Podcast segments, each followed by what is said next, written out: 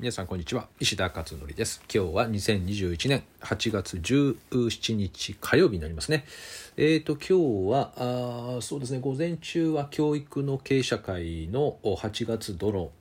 定例会ということで、えー、セミナーをやっていました、えー、結構いろんな話できましたね今日は。えーと言葉のね力についてね今日はね話をしたんですけど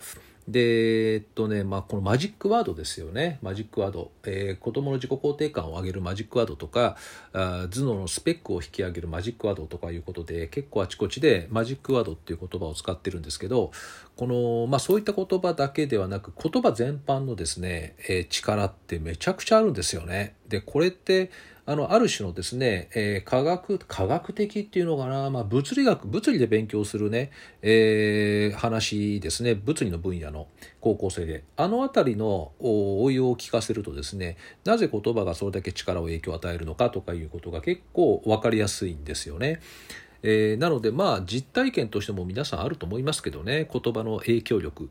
でもね無意識に喋ってるから分かんないですよね。結構どういった言葉をね日常使ってるか。でこの言葉がやっぱり人格を作っていくっていうのはあるので、えー、まあ、やっぱりこの言葉をですね改めてこう見直していくっていうことをですねこれを1時間以上ね話してあと各個人個人と皆さんと、まあ、ママカフェのような感じかな、えー、でこう深め合っていくっていうことでで、また1ヶ月間ですね、それを試していこうという、そういった会をですね、やっています。まあ、教育関係なんで、えー、基本的には何かしらの、まあ、塾だったりね、ピアノ教室だったりとか、まあ、そういった教室関係をやってる方が多いんですけど、まあ、そういう中で、その塾経営とか教室経営ってどうするのかとか、そんな話もですね、質問でたくさん出てきたりするので、まあ、そういったものに対しても答えていったりですね、えー、いうことをやっています。あとはまあそれ以外に21世紀型経営者会っていうのは今月は28日の夜ですね。これはもう毎月夜やってるんですけど土曜日の。まあ、こちらは結構大規模でやってますが、えー、まあこちらはまあ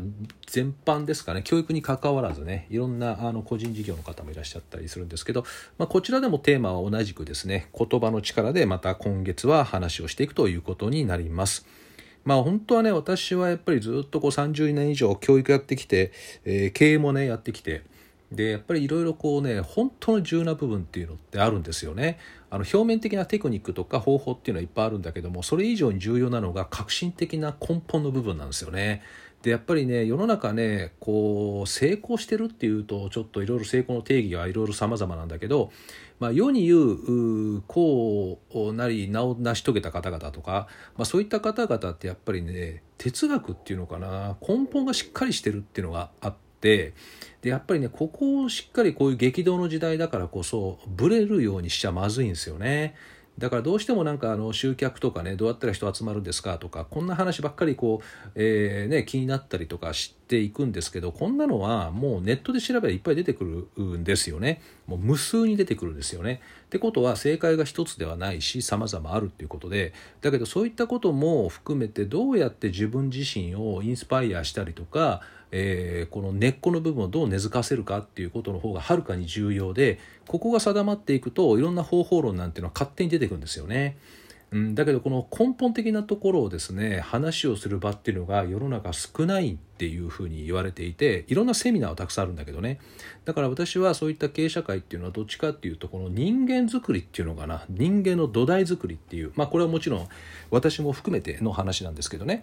えー、学び合っていくというような形の会をやっています。もうこれはやっぱりね一番伝えたいところを私がストレートに話をしている部分でもあったりするし、まあ、皆さんもいろいろねストレートにいろんな話がされてくるのでこれはいい学び場じゃないかなと思ってねいつもずっとこう継続してやってきてるということですね。えー、で今日はまああの Zoom でねやりましたけれども、まあ、今ちょっと Zoom ですよねやっぱりね Zoom の時代になってきてるので、えー、そうすると遠方の方もねみんな入ってきてる来れるということで今そういうね会をやっています。さて、えーと、今日はまあその話をしたいのではなく、えー、ブログではですねちょっと今日はね子育てによった話を書いてみました、えー、水平型垂直型っていうことで横展開縦展開ですね、えー、の子育てどちらがいいですかみたいな話なんだけど、まあ、結論はどちらでもいいっていうどっちもいいですね。どっちもいいという結論にはなるんですが水平型の子育てって何かというと、まあ、幅広い経験をさせていく子育てですね。横だからね。で垂直縦だからこれは興味関心があったらそれを深掘りさせていくというねそういったものになるわけですね。でねこれを興味深いことに子供が水平型を望んでいるの時に限って親は垂直型がない。この子はなんかハマれるものがないっていうのを心配してみたり子供が垂直型を望んでいる時に限って親が、えー、もっといろんな経験させなきゃっていう水平型ではないということを心配するっていう常に逆を心配するっていうねこういう謎な現象がいっぱいやっぱり起こるんですよね。で、えー、結局これね「井の中の蛙大海を知らず」って言葉があるんですけど井戸の中のね、えー、カエルって大きい海知らないよねっていうことでだからいろんな経験した方がいいよねっていうのがよく言われるんですよね。これ中国の古典に出てるんですけどで実は後世ですね日本人がこの後に付け加えたらしいんですね。えー、されど井戸の深さと空の青さを知るというねえー、井戸の中にしかいないけど井戸の深さと空の青さ深さを知っているということでこれが縦彫りの垂直型の話なんですよね。だから横展開ができなくても一つの世界の中で深く深くいくっていうことも一つの在り方だよねっていう日本人らしいですね。このバランス感覚のある言葉を付け加えたと言われています。だから結局横であろうが縦だろうがどっちでもいいっていうまあねそんなことなんだけどもただ子育ての部分で応用するとですね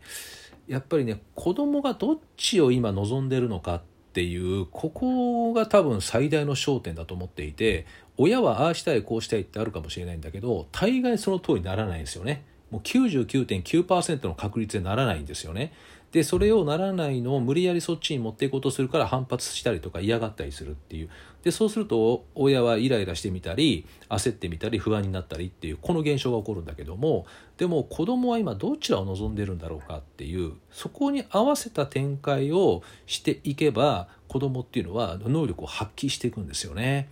だからそれがたまたま今はいろんなことに興味を持って進んでいるんだったら水平型でいけばいいしたまたま何かすごくやりたいことが見つかってどんどんどんどん深く深くいきたいっていうんだったらその時は深くやらせていければいいしでそれがまた飽きて横展開に行きたいっていうんだったらまた別のことをやらせればいいしっていうある種その自然体のまま進めていくといいんですよね。あと親ができることはそうですね水平展開だったら子供ってやっぱ行動範囲が狭いからこんなんあるよっていうことで知らない世界を見せてあげるとひょっとしたら食いつくかもしれないですよね。でこれは子供は自分じゃできないことなのでだからそれを親があきっかけとして作るでもハマらないっていうケースも当然あるわけだからまあでもやってみる価値はあるのかなっていうそういう感じなのかなうん多分そういうふうにね捉えていくといいんじゃないかなと思っています。えー、だからまあまとめていくと水平だろうが垂直だろうがどっちでもいいんじゃないっていう話ですね。ただその時の見方としては子供は今どちらに行ってるのかっていうそこを中心に展開していけばいいんではなかろうかなということになります。はい、えー、ということで今日は、えー、この水平型垂直型というお話をしてみました。あともうちょっと若干だけだけども詳しくブログには書いているのでよろしかったらブログの方もご覧になってみてください。